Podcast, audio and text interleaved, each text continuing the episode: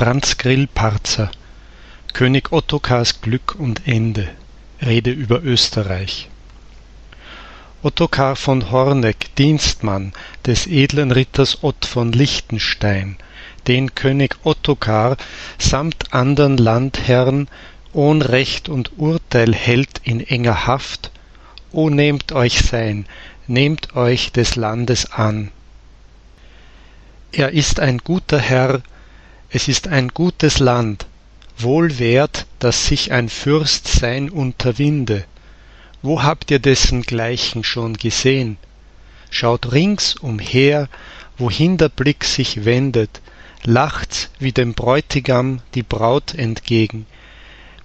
Mit hellem Wiesengrün und Saatengold von Lein und Safran gelb und blau gestickt von Blumen süß durchwürzt und edlem Kraut schweift es in breitgestreckten Tälern hin.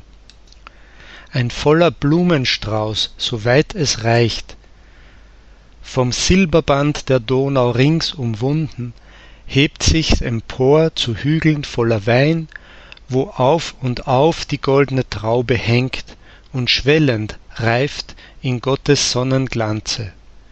Der dunkle Wald voll Jagdlust krönt das Ganze.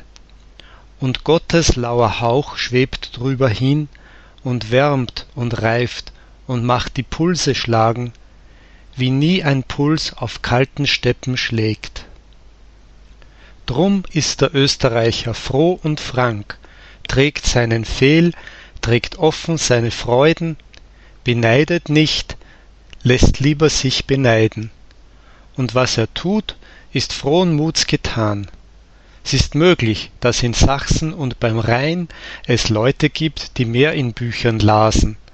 Allein was not tut und was gott gefällt der klare blick der offne richt'ge sinn da tritt der österreicher hin vor jeden. Denkt sich sein teil und lässt die andern reden. O gutes land o vaterland inmitten dem kind italien und dem manne deutschland liegst du der wangenrote jüngling da. Erhalte gott dir deinen jugendsinn und mache gut was andere verdarben